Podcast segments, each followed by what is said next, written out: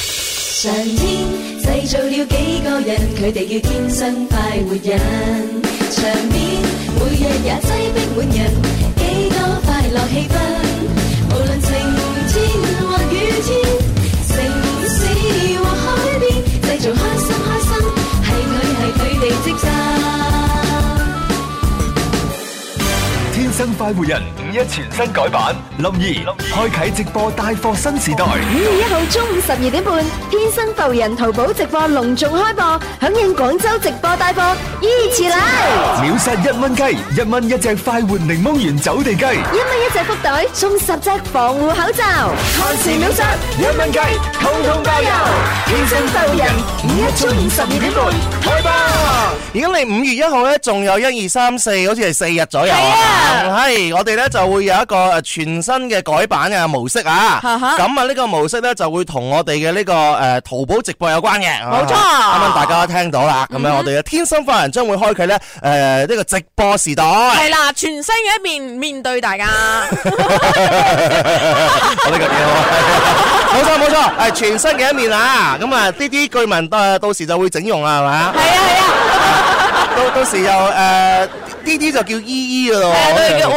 喺整邊度啊？ 咩啫咩年紀大咗叫你姨姨啫嘛？你個人咧覺得自己整邊度啊？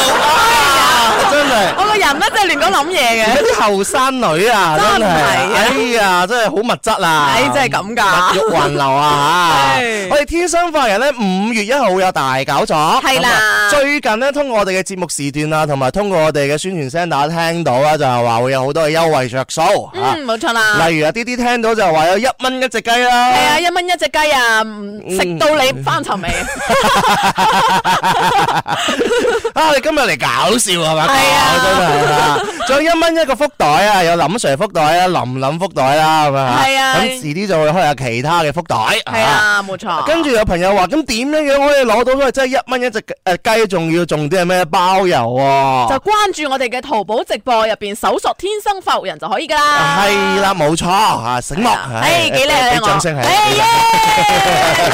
咁啊，記住時間咧，就係星期五啊，今個星期五中午嘅十二點半鐘。係咁我哋天生化人咧就會係誒、呃、開始噶啦。嗯。咁到時咧，聽我哋嘅宣傳聲咧，大家知道啊咧就係會有林 Sir 帶隊。係咪係啦嗯咁啊，嚟坐坐陣直播室。啊咁啊，好多朋友就問啦，咁直播室嘅直播環境喺邊度？係咪直播室嘅直播環境喺邊度啊？你知我哋直播室係咪啊？我哋誒直播室搞套有三忽係咪？係啊係啊，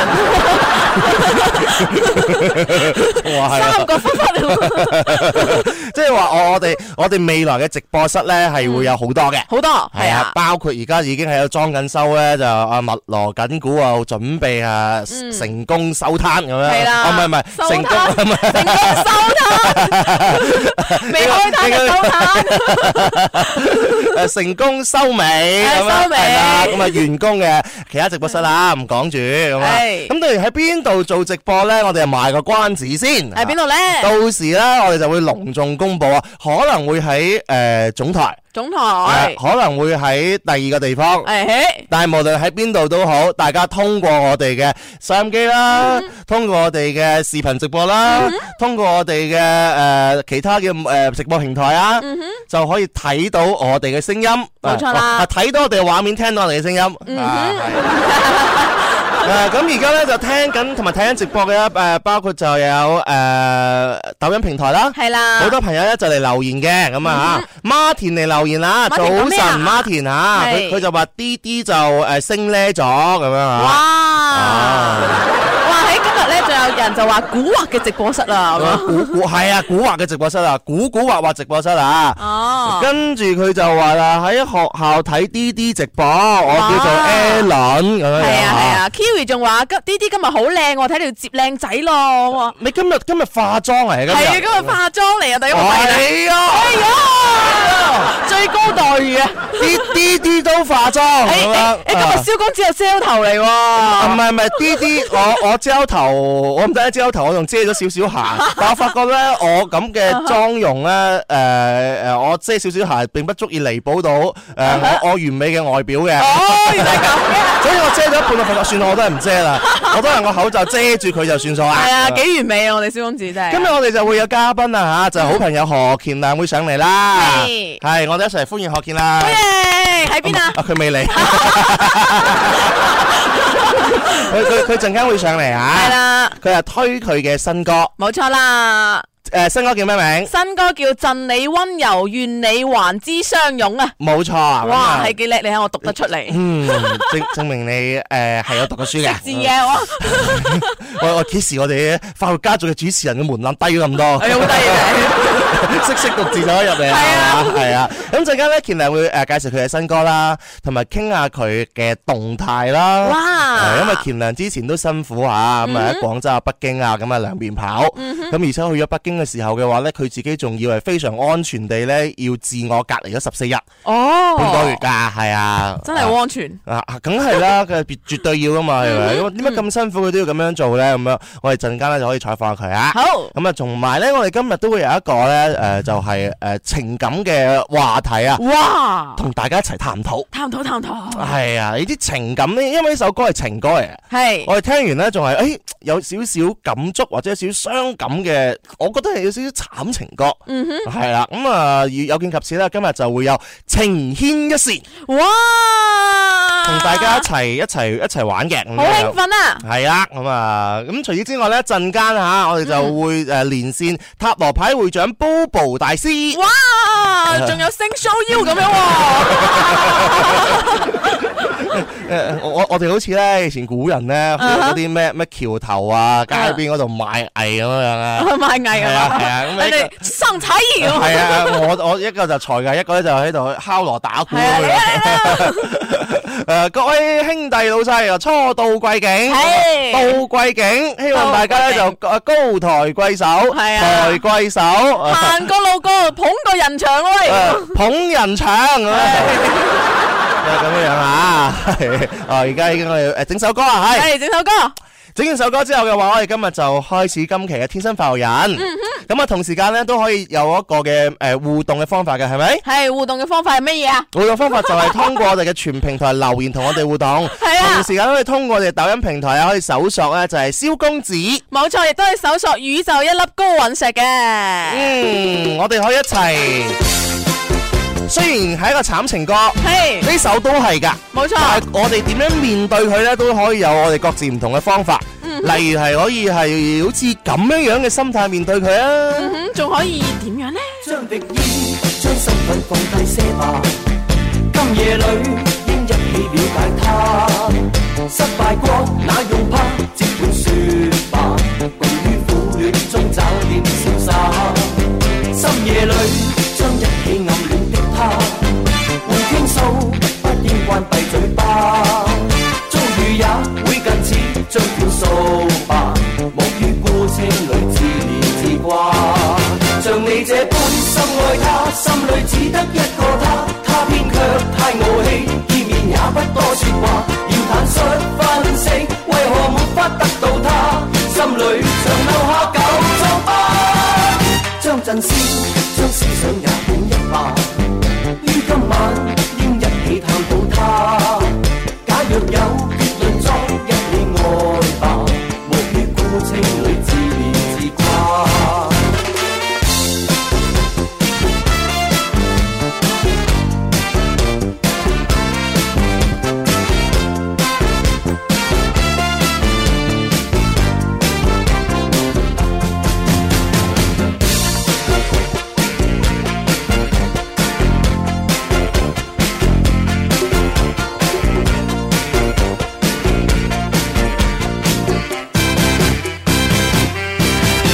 將敵意，將身體放低些吧。今夜裏應一起了解他。失敗過那用怕，即管説吧。共於苦戀中找點瀟灑。深夜裏將一起暗戀的他，會傾訴，不應關閉嘴巴。終於也會近似，將苦掃吧。無於孤清裏自憐自掛。像你這般深愛他，心裏只得一個他，他偏卻太傲氣，見面也不多説話。要坦率分析，為何沒法得到他？心裏長留下舊瘡疤。將陣先，將思想也管一把。於今晚應一起探討他。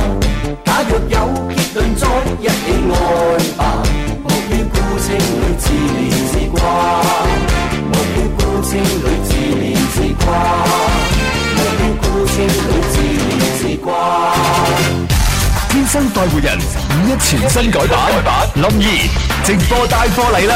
五月一號中午十二點半，天生浮人淘寶直播隆重開播，響應廣州直播帶貨，依次嚟。限時秒殺一蚊雞，一蚊一隻雞，一蚊一隻褲袋，送十隻防護口罩，通通包郵。晚上七點半，天生浮人淘寶直播五一打氣 live 音樂 show。林怡、林林、燒豬組合、官神、梁珊珊、李泳希、文文、D D 等唱足兩個鐘。仲等乜嘢啊？快啲嚟淘寶直播關注天生浮人啊啦！天生快活人，五一全新改版，林怡開啟直播帶貨新時代。五月一號中午十二點半，天生浮人淘寶直播隆重開播，響應廣州直播帶貨，依次嚟。秒殺一蚊雞，一蚊一隻快活檸檬園走地雞，一蚊一隻福袋送十隻防護口罩，限時秒殺，一蚊雞，通通包郵。天生浮人，五一中午十二點半。開吧！跟住啦嚇，五月一號中午十二點半嚇，我哋咧就會有一個嘅限時秒殺通通包郵嘅係其中一個咧就優惠活動。冇冇錯啦咁同時咧都係啊，我哋嘅天生化人改版嘅第一擊啊！咁我哋嘅改版之後嘅話咧，優惠着數陸續有嚟。錄咗嚟，係啦，只要留意咧，同埋黐住我哋天生化人咧，咁你哋咧就會有着數啦。冇錯啦。咁而家咧，我哋就已經連線咗咧，就塔羅牌會長 Bobo 大豬啦。哇，波波大豬，我哋今日咧就繼續同大家一齊啊，就係啊探討下，同埋咧就了解下今個星期啊本周嘅誒星座運勢排行榜嘅三甲到底點樣樣？哦呵，係啊，咁啊事不宜遲啊，接聽 Bobo 大豬嘅電話 先。Bobo，Bobo Hello，大家好，我係塔羅牌會長 Bobo，你好，人好，係 Bobo 誒早晨啊，早晨，係啊，Bobo 誒最最近嘅誒生意情況點啊？個嗰個流量人流會唔會比以前啊略有增加咗少少咁啊？可能臨近五一咧係多人出咗街㗎，哇！呢個就一個好消好消息啊！啊咁真啊，啊人多就一定要注意安全係啦，注意喎。安全。係啊，係啊，Bobo 最近咧，你除咗係呢個誒平時嘅本職工作啦，你知你好好多項目噶嘛，又多咗好多直播喎，會唔會好忙啊？係啊，誒都喺度嘗試緊㗎啫， 直哦播我冇你咁勤力啊，我見到蕭公子同埋林琳晚晚都做直播，好犀利啊！係啊，我我我已經做我到都我爛，都係一個星期兩次咋，係嘛？我我都做到爛面啊 啦。下次要問你攞啲符啊，貼喺塊面嗰度至得啦，咁樣啊咁。樣嘅咩？係啊，但係 Bobo 都辛苦啊！佢佢誒每個星期一同埋星期四係嘛？我記得係啦，星期一同星期四晚黑都有直播嘅，嗯啊大家可以關注我抖音號塔羅牌會長 Bobo 好嘢。耶，關注佢。嘅，今晚都有直播喎，幾點鐘啊？今晚係十點，今晚十點。十點十點哦，，好啊，好啊，好啊，好啊。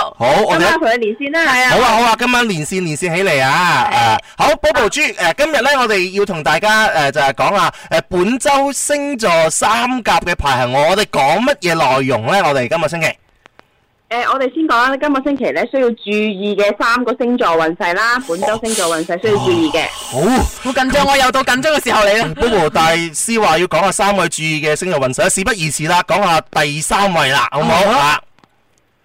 係啦，咁、嗯我哋先講第三位先啦，嗯，我哋睇下有冇雙魚座先。有有有，哎第三位有啊需要注意嘅星座啊，係邊個咧？係啦，嗯，咁如果咧排喺第四位嘅話咧，其實第四位就會係雙魚座噶啦。就哦，喺今個星期嚟講咧，都仲係好需要關心自己嘅身體啊，哦譬如可能會有啲誒、呃呼吸誒、呼吸譬如咳嗽啊、感冒啊，同埋過敏嘅問題都仲係有㗎。哦咁，所以呢個放喺第四位嘅，真咁係呢啊個小公子嘅星座啦，所以你要提醒下你要注意健康啦好。準啊，Bobo 大師係啊，我我最近都係誒，譬如過敏啊嗰啲都要注意係下。啊咁啊，依家第四位啊，雙魚座朋友要注意啦。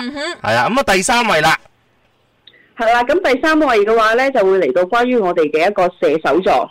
射手座。手座，係啦，嗯射手座開始咧喺今個星期嚟講咧，因為同土星有一個負面嘅角度，咁可能咧喺呢一個星期同埋誒，呃即係呢個星期到五一假期呢段時間咧，可能咧就會令到有啲事情係會唔令到自己唔開心嘅，同埋無法投入。哦，射手座今個星期咧係要注意下嚇，佢佢到呢個五一嘅假期嘅話咧，因為自己嘅心情嘅影響咧，會有少少嘅唔開心，係啦，嗯，同埋點啊？嗯，同埋咧會有啲硬係覺得佢周圍嘅人咧都係過嚟誒，唔係嚟幫手嘅，係嚟搞屎棍啊嘅，哎有呀幫你自己分析嗰啲壓抑。哦，射手座覺得周圍嘅人啊，唔係嚟幫手嚟搞屎棍啊，係啊，即係身邊嘅人都係搞屎棍係唔咪？係啊，嗯但係佢自己覺得定係真係嚟嘅咧？唔知 咧。哦，射手座，嗯，哦，要注意啊，射手座今個星期要注意排行榜，你係排第三位噶，係啊，係啦嗯第三位嗯係尾三喎，尾三啊，係啊，尾三喎。嗯未即係即係運氣比較唔係咁好嘅咯，係咯，啊注意，OK，啲注意啲啊，射手座嘅朋友，好咁啊，第二位咯，係啦，咁我哋會講翻關於第二位嘅啦。嗯嗯，咁第二位咧嗯喺嗯嗯，點樣喺樣？今個星期非常要注意嘅星座咧，就係今個星期呢個星座咧又開始發脾氣啦。發脾氣啊！喂，一講發脾氣會唔會有啲啊？我我明啦，哇嗰個啊，嗯係咧就係嬲嗰個啦。發脾氣會更加容易啊！呢個哇嘅星座啊，係啊咁我哋我哋問下哇嘅星座，大家知唔知咩星座即係咧咩星座咧？ ？Bobo 大師，你繼續講落去，我我問下我哋嗰啲朋友佢哋知唔知啊？啊，係啦，因為喺今個星期嚟講咧，可能同特別係愛情啊、伴侶或者暗戀嘅對象啊，會發覺好似難溝通，哦，同埋咧喺呢個期當中咧，開始會多咗好多啲，譬如係咪啲爛桃花咧？點解嗯會哼對方咁多異性咧？嗯會多咗好多曖昧嘅對象，咁就會令到自己喺今個星期容易同伴侶之間嘅關係容易特別嗌交嘅，或者會發脾氣嘅，就係嗰個 wow 個星座啦。哇，好多朋友答啱咗 啦，係啊哇，。啊星座誒咩咩啊？誒冇錯，獅子座係啊！獅子座嘅朋友要注意下啦，注意今下嗯個星期咧唔算話十分順利，排行榜你排第二位㗎。係啊，小心啲，唔好咁哇啦。係啊，因為你誒最近嘅心情咧，可能會有少少嘅影響嗯嚇，尤其是同伴侶之間咧，可能會產生嗌交。係啦，咁所以就可以盡量有咩辦法可以控制到獅子座嘅情緒咧，Bobo 大師。控制佢哋，咁呢段時間咧，我哋都建議獅座咧就要明白一樣嘢啦。咁首先自己嘅脾氣大嘅時候咧，都要檢討翻自己，即係唔會無緣無故嘅嗌交嘅，硬係自己硬係喺感情上面會有啲問題，自己一定要先發現到先。嗯哦，所以獅子座嘅朋友要反思誒思下自己咁樣係啦嚇，改 進。啊知下自己。嗯，係啦，啊自己控制自己。冇錯，不要我控制不住我自己。對啊， 一定要係看自己的字。係誒，好多朋友就話咧誒誒，直播朋友話聽唔係好清楚，我哋電話聲音肯定咧，因為電話聲音接我哋嘅耳機嘅，嗯咁所以咧睇直播嘅朋友嘅話，我就只能夠係啊復述翻 Bobo 大師講嘅內容，言簡意賅咁樣復述啦。係啊係啊。係啊，誒 Bobo 大師，我哋係咪會仲會講埋本周比較幸運嘅三個星座㗎？有時間嘅可以講啊㗎。好啊，好啊好啊我我我哋精我哋精簡啲。好啦，第一位搬本個星期咧唔係太順利嘅星座排行榜第一位啦。第一位，係啦，咁我哋今個星期嘅排行榜非常要注意嘅係乜嘢嗯咧？星座咧？就因為今個星期咧開始咧，誒、會可能有好多商品會打折扣啦，啊咁同埋誒今個星期開始呢個星座咧會開始暴力消費啦。哦，衰咁啊所以呢，個我哋星期消費嗯呢個非常之注意咧，就係佢哋嘅財運，財運可能咧。誒、會睇到咗某啲嘢，會開始會買買買，或者買過多，買有啲冇用嘅嘢。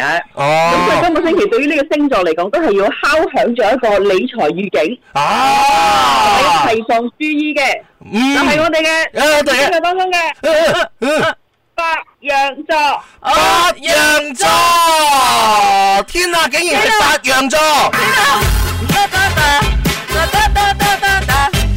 誒，什麼鬼？點解唔開心啊？啊，咁開心做乜嘢？咁開心做乜嘢？明明唔應該開心嘅白羊座啊嘛。白羊座呢個星期咧要注意下啦，尤其是你而家財運嘅話咧，好容易咧就會有一個暴力性嘅呢個消費啊，哦見到好多東西都會就買買買，忍唔好似住真係就喎，真係炸因為彈。我哋五一咧咪大送禮物嘅，全部一蚊搶購嘅，哈咪就係林 Sir 出血嘅咯。哦 又係喎，係係喎啊，嗯但係有啲唔同啊。Bobo 大師講嘅呢個咧係忍唔住買買買，嗯誒林 Sir 呢個係忍唔住派派派 啊！諗住批批批， 哦，所以咧，白羊座嘅朋友真係要注意下自己嘅荷包。係啊係啦，啊就盡量就可以啊，能夠有自制力就自制下自己啦，係咪啊係啊，Bobo 大係啊師？係嘅，嗯，冇錯。有冇白人做嘅朋友啊睇緊直播要注意有喎、冇啊有？好呢、個時候嘅話呢，我哋啊事不宜遲啦。講完咗就唔係咁順利嘅，嗯我哋講下呢個星期呢，比較順利嘅星座排行榜嘅頭三甲到底邊幾個？耶！嗯，咦，有冇可能有雙魚座呢？有冇可能有天 蝎座咧？應該冇可能你有雙嗯魚。啱啱喺第四位啊，雙魚 座。所以就係第四位啊倒數第四位啊倒數第四位，有冇天蝎座咧？好啦，咁啊，Bobo 大師講下第三位比較順利嘅星座係邊個啊啦？咦？嗱，今個星期嘅比較幸運嘅星座嘅第三位咧，就係、有一個星座啦。咁呢個星座咧係會喺桃花機會特別好，桃 花機會特別好非常之適合曖昧啦、相親啦，同埋亦都建議佢勇敢去表達。哦我想擁有呢個星座。桃花運特別好啊！呢個星座吓，咦咦係啊邊個咧？啊，咁點解咧？因為其實呢個星座平時咧都可能會比較我哋叫做冷靜同埋比較被動嘅喺感情上邊。咦咁嚟到今個星期同埋五一嘅假期咧，開始會有啲主動啦。咁所以佢上咗榜嘅。嗯佢哦以前係被動，而家主動啦。啊，戀愛運好好啊，上咗榜第三位，係邊個？邊哦個？摩邊個？羯座。摩羯座，哇！摩羯座，我哋朱紅上咗榜，朱紅上係啊一朱紅榜，大哥上咗榜朱啊！紅大哥上一榜。我哋直播間嘅朋友有邊啲係摩羯座㗎？有冇？有冇？有冇？你你嘅呃你嘅感情運勢啊，相當順利啊！最近呢個星期啊桃。花朵朵 Dạ, 開，係啊，哦，小海公子摩羯座係嘛？啊，厲害！但係咧，我哋聽 Bobo 大師講咧，誒雖然你係話有咁嘅運勢，但係都要識得主動出擊至得啊。嗯哼。係啊，唔主動唔得啦吓。哦，摩羯座幾好，摩羯座最近都幾好喎、Bobo 大師。係啊，咁啱轉到去一個比較好嘅一個上位啊。哦，哦，係啦，呢個係摩羯座。好啦，咁啊，第二位啦。第二位到底啊，今個星期咧就運勢比較好嘅星座排行第二位係咩星座咧？第二位，第二位好緊張啊嘅第二 呃位，我我哋而家誒呃人人聲版嘅呢個懸念聲。 咁我哋而家嚟到咧，關於第二位嘅，咁第二位咧本身呢個星座咧喺今年嚟講咧，總體嘅愛情啊，都係非常適合結婚嘅。哦，誒同埋脱單嘅話，都會遇到啲比較好嘅對象。咁呢個星座嘅前嗰幾年遇到嘅對象都唔係咁好嘅，屬於比較壓抑嘅。咁哦，反而係今年嚟講咧，同埋嚟到嚟到五月啦，嗯，對呢個星座係一個重大嘅轉變。哦，咁所以咧，呢、個星座咧嚟到五月份嘅話咧，其實會係一個人生一個好轉轉變嘅誒，好、重要嘅遇到可能好重要嘅人、好重要嘅事，同埋發生啲好重要嘅事情嘅。哦咁對於佢哋嚟講，佢係幸運嘅。哇！呢樣嘢好犀利啊！Bobo 大師啱啱講咧，就話呢個星座咧喺今個月份嚟講，由五月份啊嚇，係要遇到好多啲唔同嘅一個人同埋事，同埋咧自己嘅人際、人生嘅際遇嘅一啲轉變啦。誒呢啲嘅轉變嘅話，通常都係帶俾佢咧就唔同程度嘅誒幸運啦，所以對佢嚟講係好重要。重要重要，哦，誒仲有係啦，咧就，係我哋嘅嗯巨蟹座。巨巨蟹座。哦巨蟹座係邊個啊？巨蟹座，有冇巨蟹座嘅朋友啊？有 à? 冇巨蟹座嘅朋友咧？恭喜你哋啊！恭喜你哋啊！Dạ, 啊，夠啦，啊。係咁啦，Dạ, ờ, 試下關係啊。巨蟹座，咁，誒，佢呢個轉變會唔會，誒，比較多偏向於佢嘅職場方面，定還是係佢嘅綜合轉變呢？綜合轉變，包括佢嘅感情上會有自己新嘅諗法啦。哦以前可能忍得好辛苦嘅愛情，對於而家嚟講就覺得換一個方式相處嘅，即係哦可以 hold 得住。啊哦，綜合方面嘅轉變啊，嚇，即係以前嘅話就，誒，誒，感情又好啊，事業又好啊，都有唔同嘅程度嘅轉變。咁，誒，佢要做啲乜嘢可以係更加之，誒，更加之係可以，誒，乘勝追擊啊？有啲好多朋友呢，一-啊一收到話，哎，我今個月好運喎，我就咩都唔做，等運到咁樣。咁係唔得㗎嘛。係。哇嗯，係啦，咁肯定要繼續要主動啦。譬如單身嘅朋友，一定要誒、呃如果有約會嘅，咁可以多多啲主動出街食飯啦。你唔好喺屋企啦。嗯，嗯，冇錯，真係啊，要多啲主動出擊至得噶嘛，啊，係多咪？啲主動出擊咧，就可以揸住你嘅好運。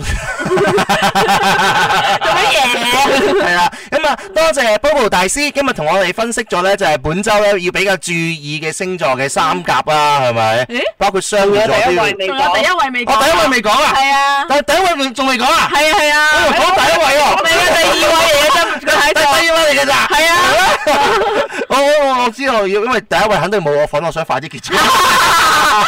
咁第一位係邊個啊？講笑啊，第一位啦，Bobo 大師，嗯。第一位咧就係、我哋今個月份生日嘅金牛月金牛座。金牛座，恭喜！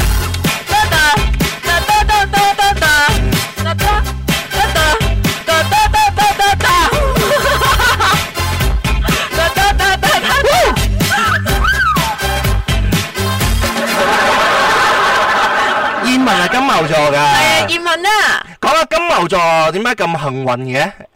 因為今個星期嘅水星咧會嚟到誒、呃我哋嘅金牛座嘅，嗯咁同埋太陽、天王星仲有水星都會有一個非常之好嘅一個結構，嗯令到自己嘅自信心提升。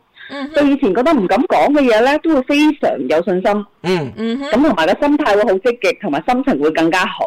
哦基本上成個月份嘅話咧，都會多咗好多啲機會，令自己可以誒、呃出擊啊、主動啊，同埋增加曝光率。哦，咁好重要啊！真係對我哋嚟講，啊，係咯係啦，，金嗯牛。座。嗯，所以金牛座嘅朋友咧，一定要把好我哋嘅誒呢個誒時勢啊，同埋機會啊嚇，咁樣先至可以咧就更加之啊，咪相得益彰啦，係咪？係啊，咁啊，哇，好犀利啊！金牛座啦，誒巨誒巨蟹座係嘛？第係二巨蟹位。座，係啊，跟住第三位就射手座，係咪射手座係射手座係啦呢三個都係本周比較幸運嘅星座。係啦，係啦，咁咧誒，如果大家想更加詳細了解咧，可以關注 Bobo 大師嘅社交平台帳號啊，就係、塔羅牌會長 Bobo 係咪啊？冇錯，係嗯，同埋咧星期一同埋星期四晚上，Bobo 大師佢都會有佢嘅個人直播，我可以關注佢嘅抖音平台帳號就係、塔羅牌會長 Bobo，都可以了解到更加詳細，係咪？係冇錯。嗯，好啦，咁啊，我哋即將要去廣告啦，喺度咧就誒誒，多再一次多謝晒多謝晒 Bobo 大師先，多謝係啦，咁啊，提前祝 Bobo 大師咧就五一快樂啦，生意興隆啦，大係家都快樂啊，同埋身體健康開開心心。 ，OK，拜拜好嘅，多謝晒，拜拜。得得得得得得，我哋可能要開個廣告啊，係轉頭翻嚟咧，我哋就會有嘉賓何健亮出嚟做節目啦冇，錯，嗯，轉頭見。呢個堅。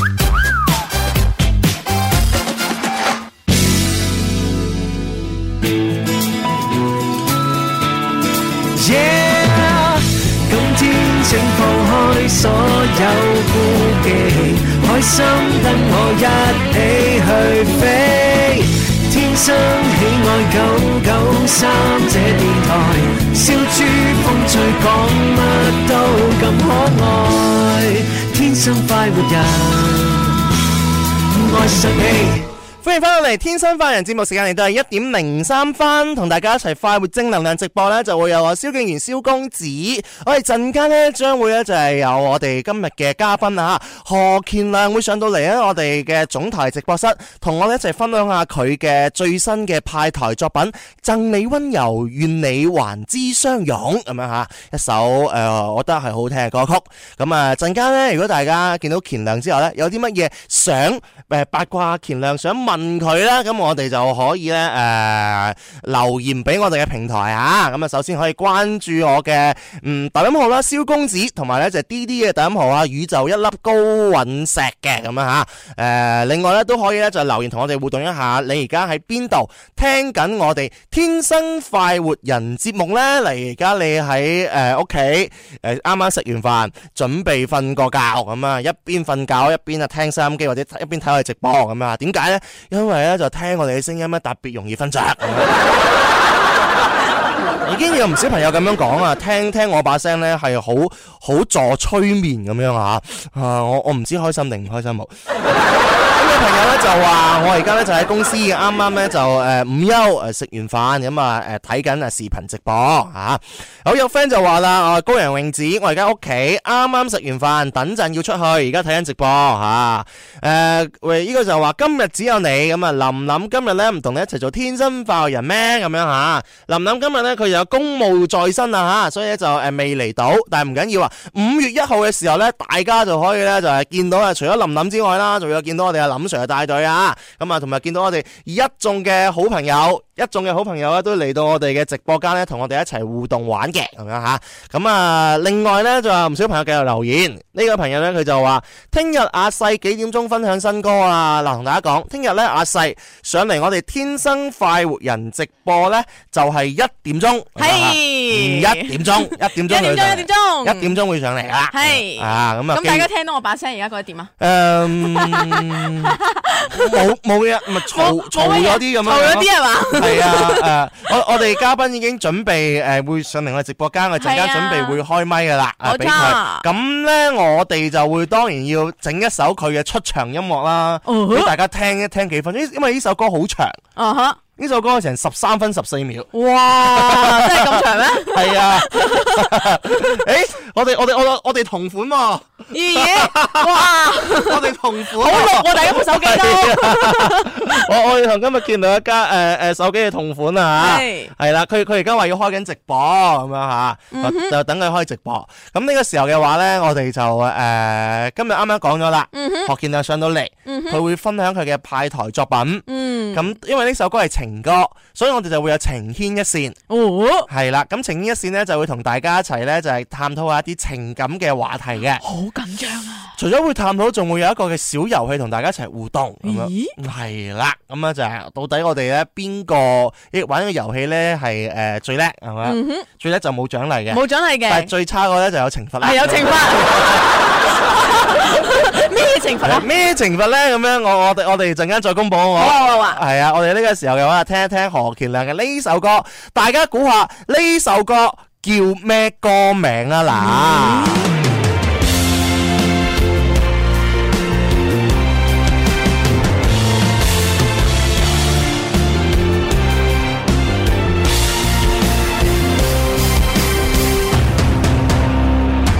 浪奔，浪流，萬里滔滔江水永不休，未怕江風吹沙很了熱愛，萬水千山總是情。如夢人生方心醉，空對落花我淚垂。望着這不再熟悉破落孤城，何以變了這樣寧靜？人清醒，但感性。迷失方能找到期待愛情。抱着你，氹着你，這樣我一個人身心活力缺根皮，承擔不起回憶的種種細膩。想你開心快樂，不再憂鬱顧忌，一切都經過後，準我可以陪伴你。未懼身上被子彈留痕，維護你我卻甘於捨身。大地已在河畔。水聲輕說變幻，將今生彌補他生，誰知有沒有下文？一顆心多少隔人，誰可證實結伴同行？活得開心，心不記恨，為今天歡笑唱首歌。任心胸吸收新的快樂，在晚風中敞開心鎖。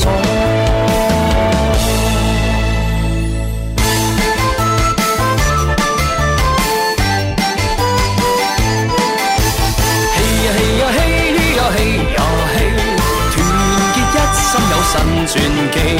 哪怕是萬尺風浪，都可挽手衝天飛。人若要快樂，也要開朗，一切向好那面看。若有炯炯眼光，顯得格外倜儻。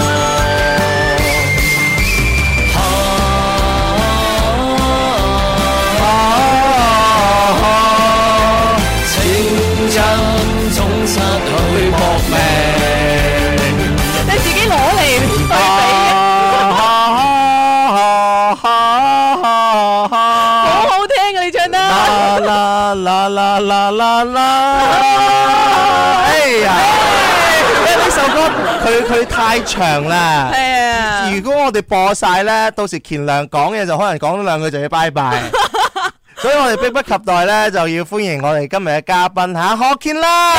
Hello，Hello，大家好，好健啦，好耐係好耐冇耐冇見啊！但係我哋晚晚都見嘅，冇錯，我哋真係诶，誒我同健亮基本上晚晚都見，就哇，咩關係晚晚要見啊？係诶上直播嘛，哦互互相之間一齊玩啊 PK 啊，係啊！自從同你連咗線之後咧，我個大髀越嚟越 粗，你個大髀，你個大髀都越嚟越粗。我我身體都越嚟越好，因為我同健亮咧诶晚晚 PK，基本上我哋嘅呢個懲罰嘅內容咧，啊哈，都係做我哋嘅深蹲，深蹲哦，三十個起步，三十個起步係嘅，最多玩幾多？六十。我最最都玩六十吧，好似係係，啊。你哋有咩好似係咁抌唔開但係啊我？人 生最最勁係兩百個，哇！即係自成你你你講下兩百個嗰嗰件事，你 嗰件事。哇你同邊個唔係 PK？係係佢咧，即係係一次兩百個一次兩百喎，個啊一次兩哇！哇！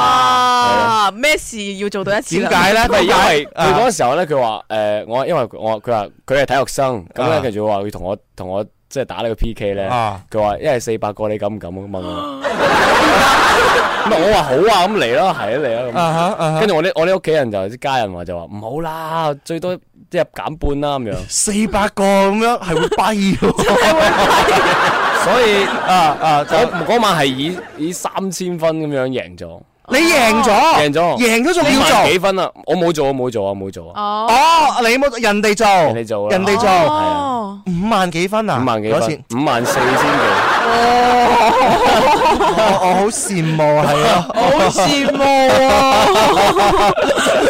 健健亮嘅屋企人咧係好齊心啦，啊好齊心好齊心係啦，當當知道話，誒、你認真玩嘅時候咧，一齊玩咁樣吓，係啊但係都係一個遊戲吓，咁啊開心就好，冇錯一定要提保保重自己。咁今日唔使做嘛，我哋。今日 其實我都同健亮 講，我都同健亮講，我都係體育生嚟嘅，啊，誒誒，想係點啊？喎，真係我係體育生，我以前係廣州恒大少年隊。係啊，我以為你係係個啊誒競競行先，唔係勁行，走。唔係勁行，係行啊行啊恒大嗰個行。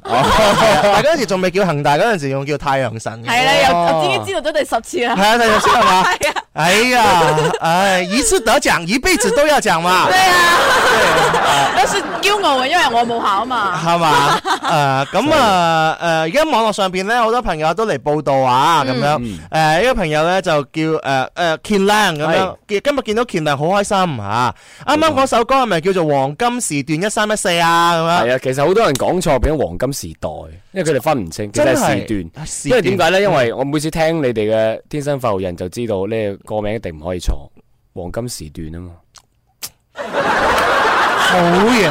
可以，可以，可以，可以。我我跟我跟健良咧，即係呢呢段時間冇見面咧，基本上我同佢都係講普通話嘅。哦是的對對，我們都是說普通 話。然後我我就我就好像有很別別扭先。對對對，現特在別現在回來啊，說廣州話，我就覺得真的會別別扭。會扁你啊誒會有啊，因為其實夜晚我哋有時候直播都可能會有普通話噶嘛。係咁啊，而家講翻廣東話，即係有啲奇怪。啊哦，即係真反而覺係哦得好似唔係好習慣。好啦。我我哋採訪下健良啦。哦呵，健亮誒，呃今年開始嚇，咁自己有一個新嘅誒機遇啦，或者係挑戰啦，嗯又要離鄉別井喎，再次就上京咁樣嚇，係咁啊去去北京嚇，有咩有咩機緣巧合要去北京咧嚇因？啊為當時其實係本身係去學習嘅，即 OK 係去學啲誒編曲啊，或者係即係作曲方面嘅嘢。嗯咁但係呢，後尾就喺嗰邊認識到啲好朋友啦。 OK 咁就順便就誒，佢話誒你係歌手嚟嘅，不如即係幫我哋合作一啲做一啲歌啦，大家一齊做歌咁啊樣。啊啊！咁所以喺嗰邊就而家就會簽咗公司咯，簽咗個哦係啊，簽咗間公司唱片嘅咯，做。哦，哇咁你喺廣州之前嗰個公司係約滿啊？哦，係你嘛啊之前我之前喺電視台，係喺咯喺珠江台，啊係咯係咯係咯約滿咗啦，約滿咗啦五年，我係約滿咗成七八個月先去北京噶哦嘛。哇哇哇！咁我就好八卦誒，珠珠台冇同你續約我哦唔係，因為我其實我覺得自己已經係誒啊喺誒，有有嗯有有一個想即係想行出去啊睇下 OK 世界嘅嗰個心，啊。咁所以我係嗯好希望自己可以再進步咯。嗯嗯嗯嗯，即係想俾自己一個新嘅挑其實戰我已啦。因係為咪本已經續咗一次噶啦，哦，我做咗一次㗎啦，已因經。哦為兩年第一次開始係兩年啊嘛，兩年嘅後尾三年啊哦嘛。係哦哦，咁啊，是誒阿奇飛同你都係誒同時代都係左左右右嘅喎。係啊係啊係啊咁奇飛而家佢係點啊？佢都係我我唔知喎，因為但係奇啦，其實琴晚咧係佢啲家人有話，誒你不如連期飛啦，我係啊都冇同佢連過，你有冇連過？我冇同佢啊係啦聯係絡過。我啦係啲啦朋友話：，哎誒，你連結 friend，我我我有佢嘅誒誒微 WeChat 博 WeChat，係啦但係抖音我好似唔記得加佢，唔緊要啊，係啊佢可能啱啱開咯，都係佢都啱啱開咋係啱嘛啱？開我啦話唔知得啦，我就話點解我就冇奇飛嘅呢個帳號咁樣。啊，哦，都好耐冇練下奇飛啦。好耐冇連，好啊耐冇聯繫，因為哦係咯，因為佢好似係去咗做教授之類嘅，哦即係喺誒珠海做音係咪啊？音樂珠海啊係啊嘛係係哦，我最好似係奇飛做咗幸福嘅少奶奶，講唔講得㗎？講得㗎我唔知喎，講啊講。咁佢自己都喺朋友圈嗰度係咪？喺朋友圈咁劇照嚟㗎咋？啲人話呢個劇照嚟㗎咋劇照嚟㗎哦，咁所以嘅話就有咁樣樣嘅自己嘅挑戰啦，嗯就就去北京啦咁樣。香港去北京前段時間都要誒以身體健康為主啦，咁肯定啦樣都肯都要定啦隔離咗一段時間㗎，係咪？啊每次翻去都要隔離十四日㗎，即係只要你離開咗北京翻翻去，我就想問你嗰嗰十四日你係點樣樣過？係咪真係肯定就唔可以出街㗎啦？誒唔可以出小區唔咯，可以出小區，所以就一直韞喺小區嗰度。係啦，啊，咁嗯咁都幾好嘅，咁即係自己冷靜下，冷靜拍下視頻，同啊埋做下直播，咁幾啊好啊啊啊，悶好悶啫，真係。唔會啊，因為有你啊嘛，嗰嗰段時每間，天晚上就好骨氣啊，來到家居，好骨氣家啊！門上啊，來，我們肖家俊给你看看。对，这就是前亮啊！我们每次跟他 PK，基本上我都是输多赢少的啦。肖家居來， 我我们贷款有没有条件？有条件我们来一把。哎呀好骨飛啊！哦啊我也是体育生，我们就兩百個吧。哇，係咪 啊㗎？講講下啫，講下啫。我真係信嘅，想睇啊 㗎。啊嗯講下啫，講下啫。跟住嘅話就喺嗰段時間呢，聽講都好辛苦喎。每日喺你嘅小區，跟住同埋公司嘅誒個距離嗰個距離比較遠兩邊跑。係但你因為安全嘅問題啊，你都要打的吧？打的㗎，一定打好的㗎。貴喎，好貴好貴啊！因為你喺嗰邊冇可能啱啱去有，肯定冇買車噶嘛，冇車開。係啊咁你肯定一係搭地鐵，一係搭公交。但係公搭地鐵咧就危險啊，驚嗯係咯。嗯咁啊嗯，可能但我搭搭打的都要成四十幾分鐘，五一個一個鐘啊。四十幾分鐘。因為我喺通州，我住喺通州，嗯因為大部哦住通分州因為係因為我學校喺通州。通州喺北京係咪算係五六環嗰左嗯係右？啊係啊係啊係啊！哦但係而家市政府，北京市政府喺通州。哦，咁咁但係咧，我就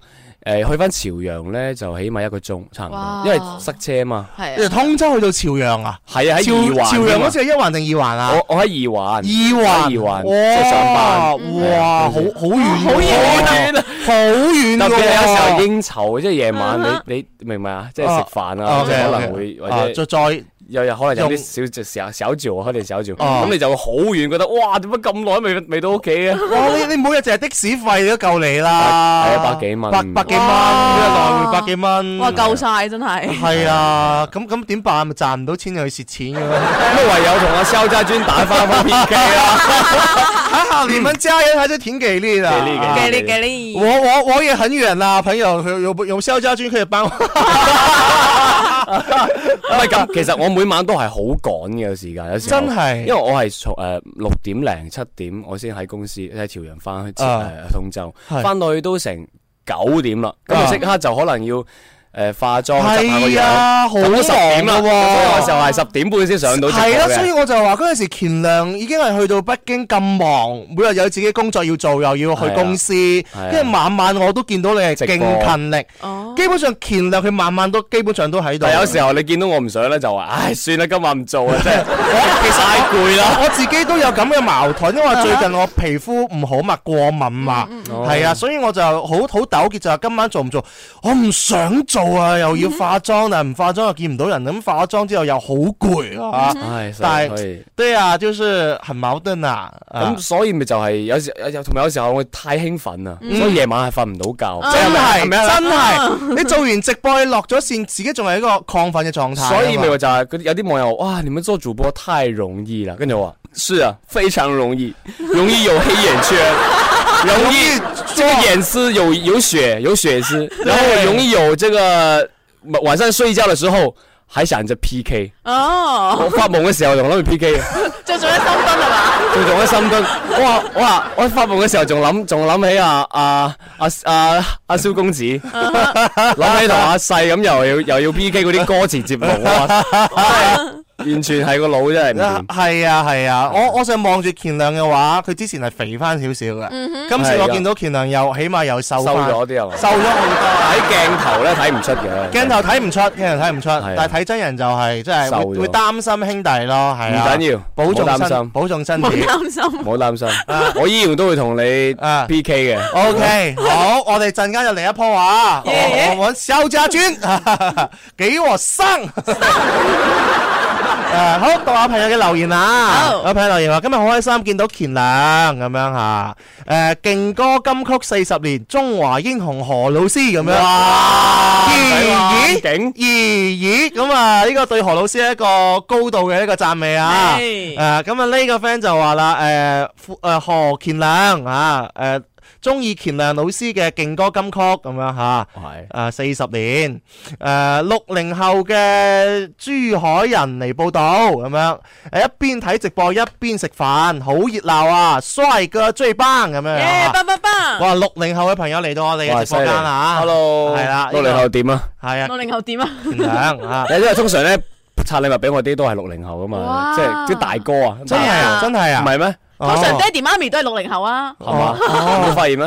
誒，但係我啲大哥唔冇唔錄，係我，但係我哋我哋我直播間咧，大部真係啊分都係女仔，哦即係前十嘅晚晚每晚前十都係女仔，哇，哇！好羨慕啊！我直播間前十有八個都係男仔，嗯哼，證明我我大哥都係男仔，哦，我大哥係女仔啊，啊你打邊個女仔啊？大係啊我哥，小雀咯，小雀我近排嘅大哥，我你唔女仔嚟係阿噶。陳百萬冇咗啦？陳百萬有間唔中上啦，係咩咁樣係啊？啊？OK，啊多謝嚇，華仔入咗誒直播間嚇，歡迎華仔。哇，歡迎系歡迎，好啦，我哋要介紹下乾亮今日诶嘅派台作品啦。嗯哼，嗯贈你温柔，願你還之相擁，呢個真係好好徐志摩嘅歌，哦啊好長嘅名，好好有詩情畫意。啊係啊。係啊，介紹呢首歌啊。其係實啊呢啲歌誒國語歌嚟嘅，嗯咁但係當然而家係有個粵語版已經錄咗噶啦，哦哦錄咗啦。係但係未做混音，未 mixing。 OK 咁但係誒呢只歌最主要講嘅就係天秤座嘅愛情觀，即係我唔知你有冇天秤座嘅同事哦啦啦，係啦，我唔知有冇，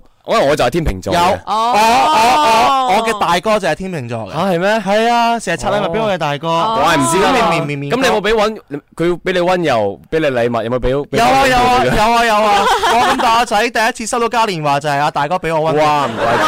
但係呢個呢個温暖同乾亮講嘅温暖可能唔一樣唔係，啦。其實因為呢個歌咧，我我我覺得唔唔，佢呢個歌唔係唔係愛情歌嚟嘅。啊喺我定義係其實係關於親情啊、友情、愛情都係。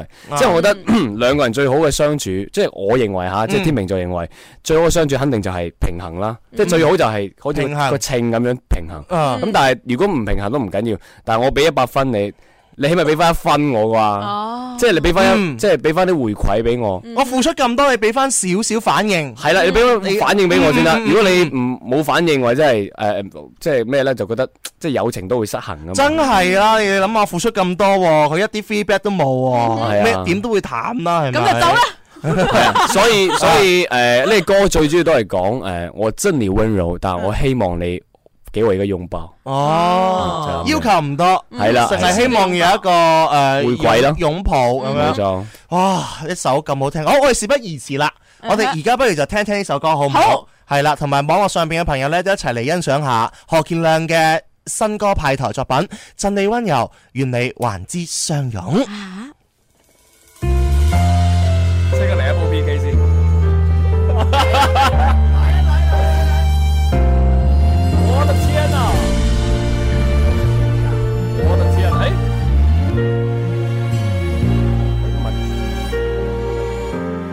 我的眼睛放几口，雪花曾坠落在枕头，时间牵着白马走后，四季轮回，喜乐哀愁。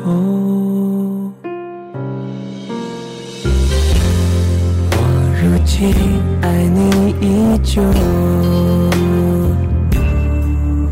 片片情话，止于害羞。日出日落，黑夜白昼，痴情的落叶飘在深秋。我曾以温柔，愿你换之相拥。这个世界有你，感觉不同。陪你眺望星光化到彩虹，一路山高水长把酒鸣放，山高水长把酒凝放。我赠你温柔，愿你换之相拥。这个世界有你太多感动，感同身受一起做过的梦，都变成幸福彼此都懂，都变成幸福彼此都懂。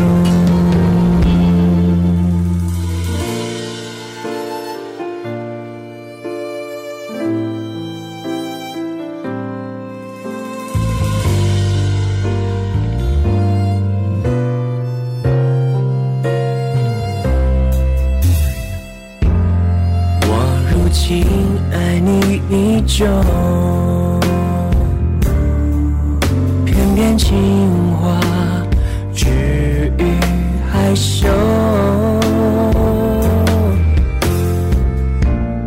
日出日落，黑夜白昼，痴情的落叶飘在深秋。我赠你温柔，愿你换之相拥。这个世界有你，感觉不同。陪你眺望星光化到彩虹，一路山高水长把酒临风，山高水长把酒临风。赠你温柔，愿你换之相拥。这个世界有你太多感动，感同身受一起做过的梦，都变成幸福彼此都懂，都变成幸福彼此都懂，都变成幸福。彼此都懂。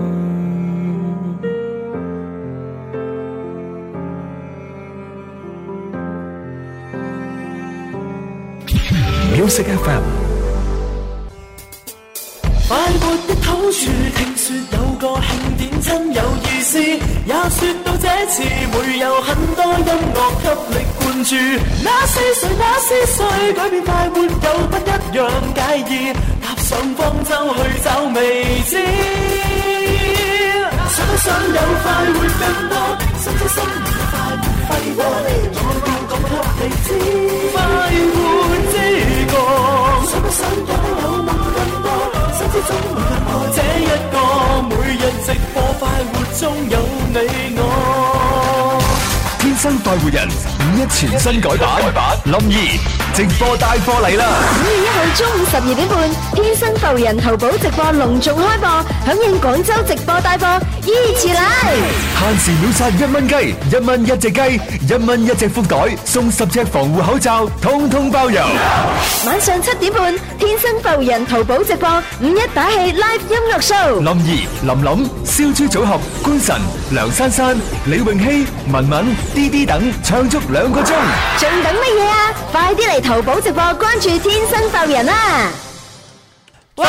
五月一號啊，十二點半鐘，淘寶直播《天生快活人》，我哋將會咧就開創咧直播時代嘅第一波，係咪？咁啊，裏邊咧就會有一蚊一隻雞啊，全部包郵，一蚊一個福袋，咁啊，仲會有好多優惠着數等緊大家。只要五月一號今個星期五十二點半鐘，黐住 Music FM 九九三音樂之聲同埋《天生快活人》呢，你就有機會獲得到我哋嘅大優惠啦。冇錯啦， 嗯，呢度呢，我哋嘅誒呃翻到嚟直播間嗯嚇，繼續快活正能量直播嘅我蕭敬元蕭公子，亦都有啲啲。同埋有今日我哋嘅嘉賓何健亮，哇，好激烈啊！激啱啱烈啦，真係激烈係啊真係好刺激。我哋啱先喺誒廣告時段啦，就同健亮嗯呢，就嚟咗一個呢，就係誒誒細細嘅 P K，係啊啦，有熱波。係啊，但係都唔友誼啊 㗎，我哋 P K 係誒出出出出力打㗎係嘛，跟住唉，健亮健亮再次勝利。啊！點我三十個啊，又係三十個啦。有三十個，有三十個。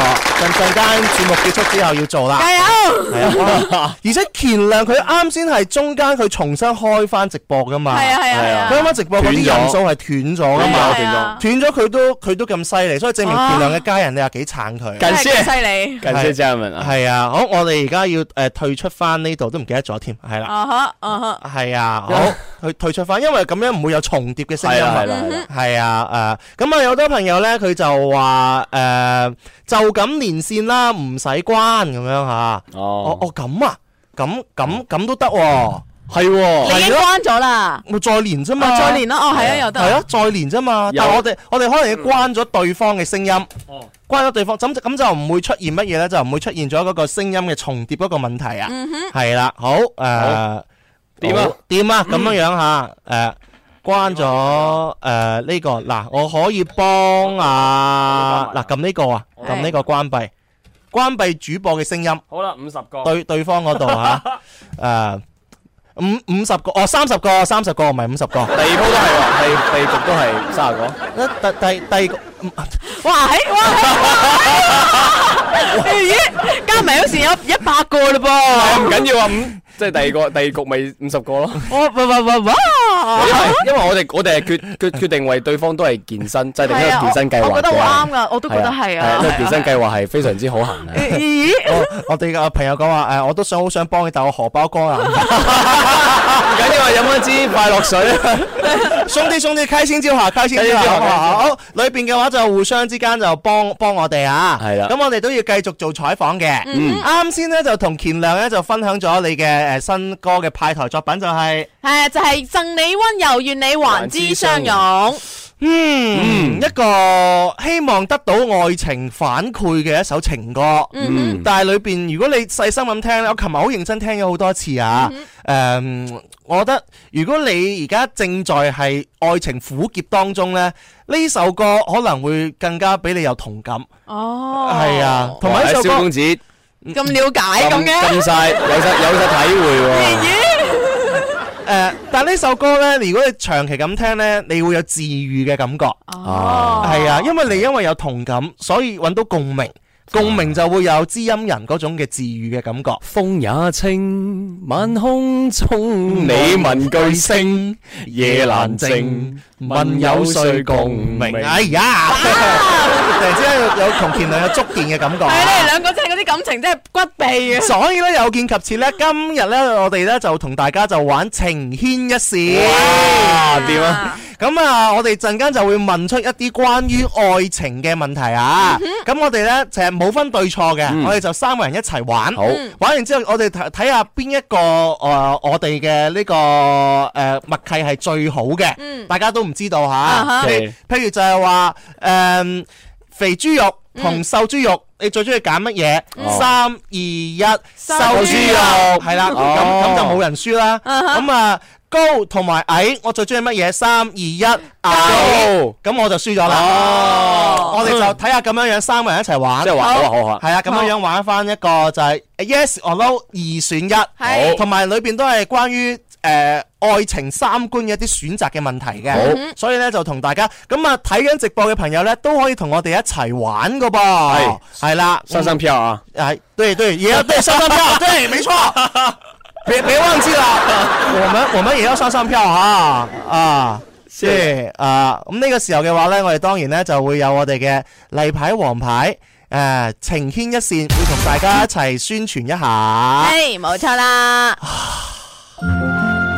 爱可以系永恒，亦都可以一刹那消失，爱可以伟大而包容，亦都可以自私而刻薄。爱唔一定会有结果。但只要愛過，但只要愛過，就一定會刻骨銘心。离合散聚，悲喜交集。情牽一線，幫你表達。八三八四二九七一。八三八四二九八一，我最喜欢，当然喜欢我的你。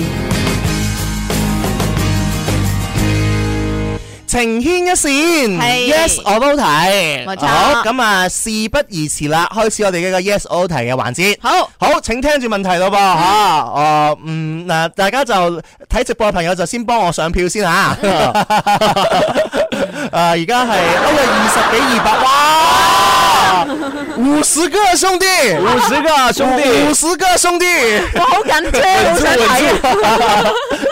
好，愛情 Yes or No 二選一，第一個問題，身材同外貌，三二一，外貌，係啊，冇事冇事冇事冇事，睇嚟大家都覺得誒外貌誒重要過身材多啲嘅，係咪係啊啊？天秤座外貌協會啊嘛，哦，雙魚座都係㗎，天蝎座都係嘅，係嘛？好，下 一個啊，聽住咯嗯噃，哼三圍同三觀，三二一，三觀哎呀冇事喎好似即係真係證明大家唔 係視覺嘅動物係啊，啊！都唔係。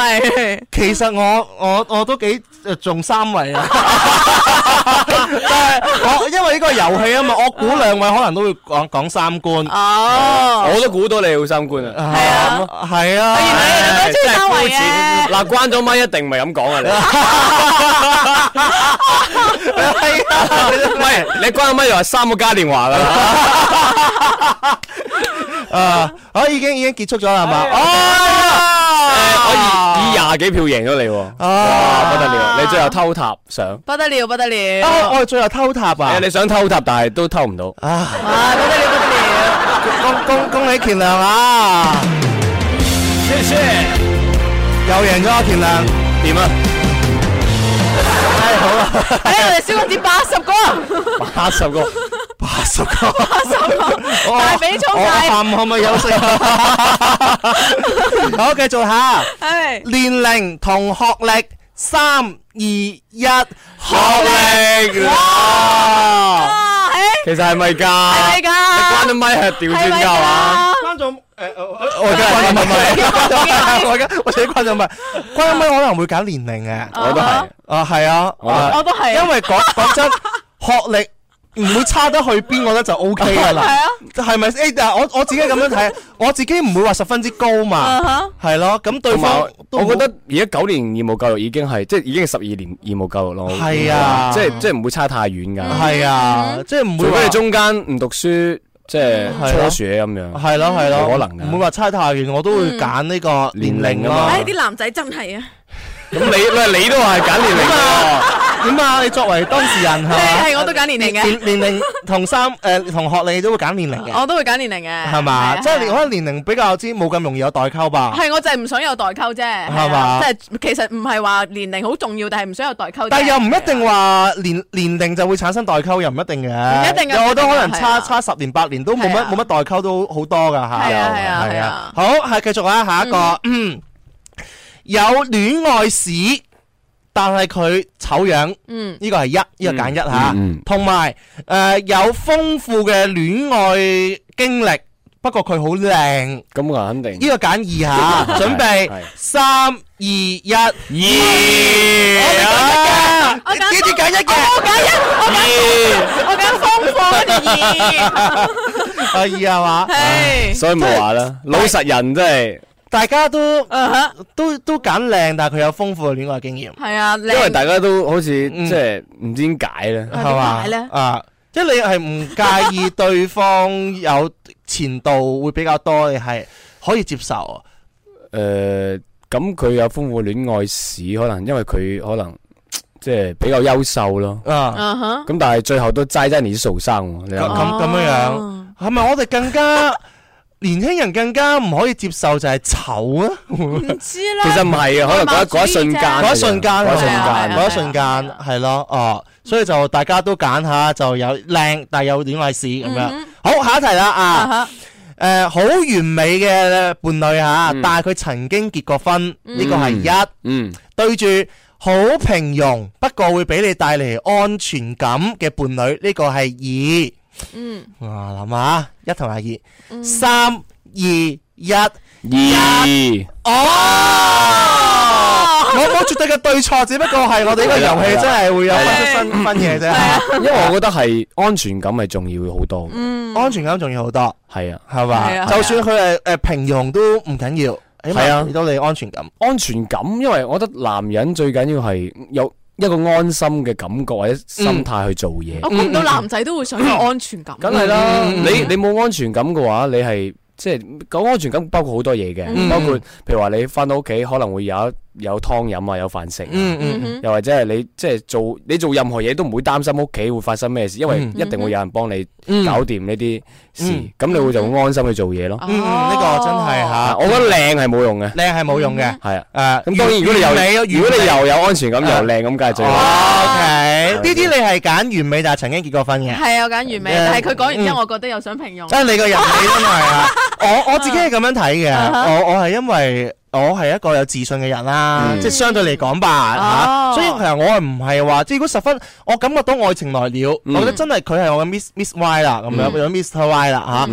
咁你又點解會介意對方曾經結過婚呢？咁樣哇，你又有道理，我啊會又揀一會啦。會唔會你嘅心胸再誒、呃包容啲、廣闊 啲？咁其實我覺得 OK，因為佢完美喎、嗯完美即係你揾到你自己心靈契合嘅嗰個人喎、嗯咁、所以我自己會我會揀一咯，嗯，但係都係自己個人三觀問題啊，係啦係啦冇絕對對錯。好，嗱而家乾亮呢就係、跑出嚟先喎、係跑出嚟我先。哋呢個遊戲不如又玩三十個好冇？好啊，好唔好？係啦，都玩三十個。而家好啊全跑出一啫吓，好，下一個，嗯，離開诶诶另一半，離開廣州，但係有一個好好嘅升遷工作機會，呢個係一。嗯同同第二個放棄诶離開诶廣州，放棄升遷，留喺伴侶身邊，呢個係二。喂，好呢個吓兩難啦吓，嗯，準備三二一，一，哎呀，因為呢個問題就好似講緊我咁，你知唔知啊？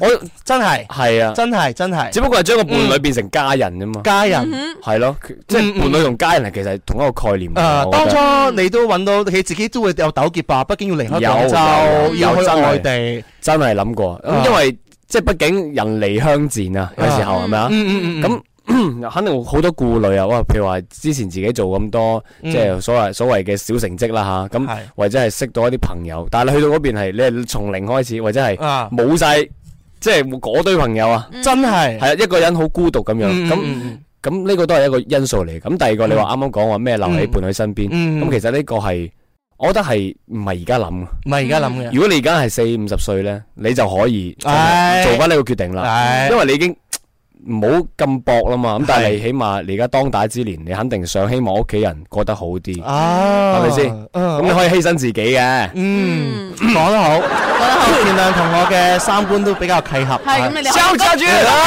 交叉去上。禮性啊！ 哎呀，已經輸咗兩盤啦，咁樣多謝火龍嘅朋友啊，咁係啊，就多謝阿閃咁樣，同埋咧多謝阿世家嘅 G P 咁樣吓，就係寫住芥辣王子咁啊，芥辣王子哎呀，好咁啊，仲有朋友嘅小路，多謝晒咁啊，乾亮啊，乾亮係啊，乾亮係喺對面咁樣，係啊係冇錯啊，，好繼續啦，嗯，唔好放棄咁啊，冇下一個錯，。嗯，嗯，伴侶唔俾你睇手機，是是否覺得伴侶係身有事呢？講係同埋唔係喎啊？伴侶唔俾你睇手機，咁你就認為是否伴侶就係身有事呢？係定還是唔係？三二一，係係哦，呢啲呢啲輸咗啦，啊為男人同女人嘅嗰個思維有少少可能唔一樣，唔唔一一樣。樣點。解你哋講點解唔俾啊？我身邊太多朋友咧，佢自己都係有伴侶嘅，咁基本上佢自己都達成共識，就係話呢個唔涉及到我我係咪身有屎啲嘢，唔係，完全係自己嘅私人空間，啊哈同埋自己嘅自己嘅屬於係隱私嘅一部分吧。我唔係唔愛你，只不過係我需要有自己嘅私密空間咁樣樣嘅啊哈啫。太多人係咁樣樣講，佢佢自己冇嘢㗎，啊哈佢講佢自己冇嘢嚇，我唔知道啊，係啦。反正佢我聽到太多嘅解釋係咁點樣。解係都唔信嘅？我真唔係，係其實我覺得睇手機呢樣嘢其實唔啱嘅，嗯即係誒點講咧？嗯哼誒、其實好似啱啱你講嘅私人空間，嗯其實我覺得係誒、呃譬如話你兩個人喺埋一齊，其實好多嘢你唔可以太清楚嗯嘅，唉，即係歌就有得唱啦，相愛很難係咪先？哦無論熱戀中、失戀中，都永遠記住第第一屆第一屆啊！啊哦第一屆別要張開雙雙眼眼，即係話叫你唔好張開雙眼。啊如果你下下睇得咁清楚，即係無論你係熱戀中或者嗯係咩嘅，你下下張開雙眼睇清楚，咁咪咁咪冇嗰人句啦，咁咪嗰句係咪有閃證明有事就叫你唔係唔好係唔開雙眼係，咯嗯所以你唔好你唔好下下張開雙眼，啊即係你要睜呢隻眼閉呢隻眼，啊好似老師咁樣話。其實你喺度玩手機，你話老師唔知咩？一定知啦，唔篤穿你啫嗯哦嘛。咁咪係咯，有事咯，咪實有事咯。 但係佢好私底下可能揾你誒溝通，喂，你咁樣唔得喎，影響學習嗯喎。但係佢如果當住咁多人誒話你咧，咁你咪冇面咯。嗯即係好多時候。哦誒、我覺得情侶之間，你你你太多嘢講得太清楚咧，你你唔得噶，即係水至清則無魚啊嘛，啊係咪？人至清則無友啊嘛，係咪 先？係咪先？你你睇埋你睇晒 手機 OK，OK，OK 咁樣啊唔得嘅，呢哦，呢呢樣都係盡量係誒，同埋佢嘅 friend 同埋自己嘅感覺 嚇，係啊，係啊，同埋誒，呃我我自己覺得係咁樣樣啊嘅。我哋喺未有手機之前咧，我哋好多人中意嘅習慣叫寫日記。哦，係寫日啦記係啦，嗯寫日記咧，有啲朋友就中意用個鎖仔鎖住咗，或者將係啦佢係啊啦放喺自己嘅誒櫃桶嗰度。嗯哼呢啲日記好明顯係唔唔願意俾其他人睇嘅，係啦係啦話明日記日記係俾自己睇嘅啫嘛，啊係啦係啦俾任何俾阿爸阿媽翻嚟睇，你自己就會好嬲啊！睇係嚟啊，就同樣道理，其實每個人嘅話，自己都有內心嘅嗰本日記，冇而錯家就變成咗日記，變成咗我哋嘅手機。好啦，我哋俾你說服咗啦，我你睇嚟你好容易俾人說服 喎。我真係唔中意嘅，真係驚啊！ O K，好啊呢啲而家就誒同田亮打平啊。係打啊嗯好，繼續啦啊！係查看伴侶嘅手機，發現伴侶出軌。嗯哼，之後伴侶誒、呃出嚟道歉，誠懇咁道歉，你會唔會原諒？會定還是唔會呢？啊，讀多次啊！如果你有一次啊睇到你伴侶嘅手機，發現到誒對方出軌喎、 啊，最近好 hit 啦。跟住呢，誒另一半就同你真誠咁道歉，以後唔會啊，細神劈完啦。你是否會原諒？誒、會定還是唔會呢？嗯三二一，會，誒，我唔答唔答答，哦唔答唔？答，哦唔答，係有棄權，你可以當我輸嘅。我我要問一問乾亮兄弟，點解嗯唔答？因為咧，你要睇翻你究竟第一呢個人你 feel 唔 feel 到佢係咪真心愛你先，啊同哦，埋佢呢個出軌嘅事件係係咪喺你係同你喺埋一齊之前呢？嗯定係還是點樣先？哎，哦，即係你哦左錢你要諗啊嘛，你要睇事情嘅緣同埋由，你最後你問自己，你係咪真係愛佢先？啊哈即係你綜合快三件事，你先可以決定你原唔原諒啊嘛。啊本身你已經，唉呢個呢個人已經好煩，我唔係好中意佢啊，啱晒，啊再見。 ，OK OK，係嘛啊啊，但係如果你呢個人係你喺佢，即係佢喺你心目中係好重要嘅，嗯嗯嗯。咁你就肯定再諗點樣啦，哦，所以乾亮佢所有嘅嘢就係佢要睇清楚事實先，係啦係啦，就要睇清事實，因為佢應該話雖然發發生咗，但係佢肯定你睇下前前後後左右嘅一個因由係係啦係咪？啦知道係咩？呢啲你係揀唔我會係嘅聽到你係揀會，我想問你多啲喎。吓，我我揀會咧，我係捉你哋兩個嘅龍撩嘅啫。哦，祝你兩個女係啊，我覺得乾哦亮會唔會都係揀會咧？咁我就可以咧過你一啊要關。講個棄權，所以大家都冇得玩。 大家冇哎呢呢題當唔算啦，其係實啊乾亮佢自己講咗佢自己嘅原因啦係啊係啊係啊，同埋誒我揀會嘅係因為嗯 Ờ. 我睇而家嘅大數據嘅統計咧，哦，你話而家當今好多嘅情侶呢，可能都會有或多或少嘅出現咗一啲係咯，譬如話睇到手機啊、發現啊咁嘅問題吓。但係如果你因為咁樣樣嘅原因而誒呃同對方分開咗，可能你會錯咗你人生當中最好嘅 Mr. Y 吧，係咪？或者 Miss Y 吧，係咪？所以我唔係話佢出咗軌，我就肯定會原諒佢，肯定唔係嘅，肯定要再要酌情。可以俾個原因俾我，俾個理由俾我，俾我原諒佢啊，係咯，俾個理由俾大家，就可以見諒你嘅你嘅角度啦，呢哦，個角度就睇下成件事嘅因由係點樣樣啊？咪就係你嘅你對佢嘅自由過了過了火咯。對，什麼人情怪你犯了錯，係嘛？對啊是我對你自由過了火。好多時候可能係你自己嘅問題，但我都係勸女仔唔好啦，唔會，一定要唔會，係嘛係？愛自己多一啲。咁肯定啦。啊哈愛自己多一啲。係嗯啊，OK，好， 好啦，誒，下一題啊，繼續，係誒，有眼袋中意做多人運動，例如係足球、籃球，識得時間管理嘅人係咪一個花心嘅人呢？Ờ, 係定唔係？你再講多次呢個題目。有眼袋中意做多人運動，例如足球、籃球，係識得時間管理嘅人呢，係咪一個花心嘅人呢？ 係定唔係？三二一，唔係，我呢呢個會講係啊，冇冇人講係啊係冇呢人個，講係係呢個都係搞 get 嘅啫。我想由呢個話題咧引申出我下邊呢個問題 Ờ, 啊，你會選擇同異性緣超好嘅人喺埋一齊嗎？嗯哼，講一次誒，會定唔會啊？你會選擇同異性緣超級好嘅人？即係異性超級好，基本上你同佢喺埋一齊，佢要有好多嗰啲狂風浪蝶湧埋佢嗰度嘅，係啊，你會選擇同異性超級好嘅人喺埋一齊嗎？會定唔會？三等我陣，等我陣，等我陣，等我陣，我有開始另。冇啊，冇得諗噶 啦，啊冇咩有啊？三二一，會，哦，好彩冇輸到。因為物極必反啊嘛，係咪先？嗯嗯即係佢佢佢異性緣咁好，可能係兄弟嗰啲係。嗰啲啊嘛，朋友之間嗰啊啲。啊啊啊係咪㗎？有啊有有咁嘅可能啊，有係啊可啊，能係啊啊，。爽朗啊嘛，可能佢哦我我我其實係即係叫做乜嘢呢？我係逆向思維啊！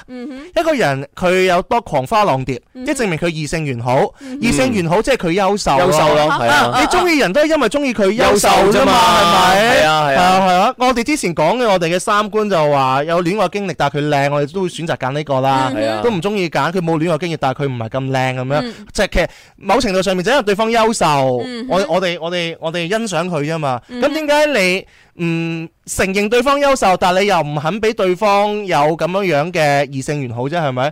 肯肯定會有㗎。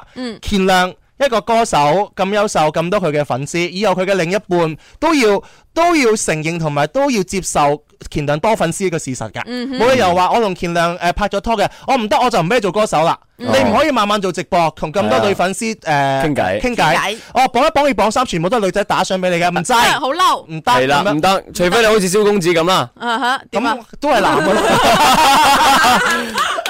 唔係，我覺得誒呃呢個係即係都係要睇翻你嘅自己嘅實實際情況。嗯咁但係對如果你本身個伴侶係即係屬於係啊即係明唔明啊姣啊咁嗯樣，即嗯係咁就唔得啦，係咪先？哦冇錯，係係咪先？你你識分噶嘛？係你開朗同埋姣係兩回事嚟噶嘛？係咪先？係咪咁講先？誒嘢有道理，有道理。所以乾亮今日總嘅嚟講，其實佢成個誒乾亮佢嘅愛情觀，我覺得係係有睇法嘅，係咯，同埋係會有講得佢自己嘅所以然出嚟嘅。果然係天秤座嘅係愛啊，情觀唔。唔似呢啲呢啲嘅話就好隨風逐浪咁嗰種啦，好好容易會俾身好邊嘅好搖擺係啊！好搖擺啊佢，佢自己講完之後兩秒所以鐘佢需要一個益友，冇係啦。千祈唔可以選損友，友。唔可以有選友。啊好緊張啊！系 啊，所以其實我真係同你做一啲關於情感嘅話題都 OK 嘅喎。 你自己係一個有睇法嘅人有睇啊，法嘅，係啊。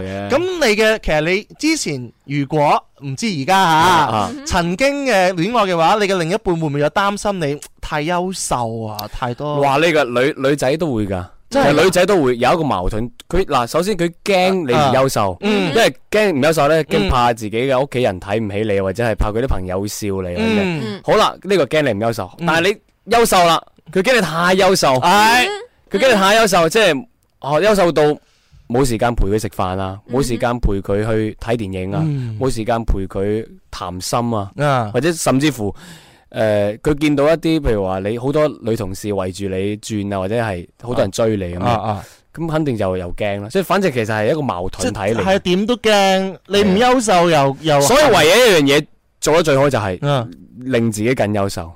哦，咁你你自己越優秀，你底氣足，你啊自信心足，啊你又完全唔驚啦。啊係咪先？首先又學識煮飯又成咁。哦，煮飯就優秀啦嘛。講呢樣嘢，乾亮都係居家小能手嚟嘅喎，平時喺屋企自己煮飯嘅喎，啊係啊 À, 哇，我係啊真係好優秀，好優秀，佢自己 自己煮飯，跟住自己琴日煮咗個咩番茄咩肉系啊，瘦我咪肉我一啊個一個星期，我基本上要求自己學四道三道新菜啦，哇！一個禮拜要學三道啦，啊即係三道啦你，平時係自己照顧自己嘅，自己住啊嘛，咁喺北啊京嗯哦，北京係啊哦，咁咪哦自己住咯，即哦係自己自己煮咯。喺廣州好似都係自己煮啊，以前係啦，但係而家冇冇租啦嘛，退咗啦嘛。啊哦，哦就同屋企人都一齊住嘅。我喺中山，我屋企人，我哦喺中山，哦係啊哦哦，我你你今日由中山過嚟廣州，啊，係啊，係啊，哇，辛係啊辛苦辛苦乾亮啊！辛苦晒。望下大鐘時間，今日節目又差唔多啦，我冇錯哋準備要將支咪咧就交俾阿當嘅升級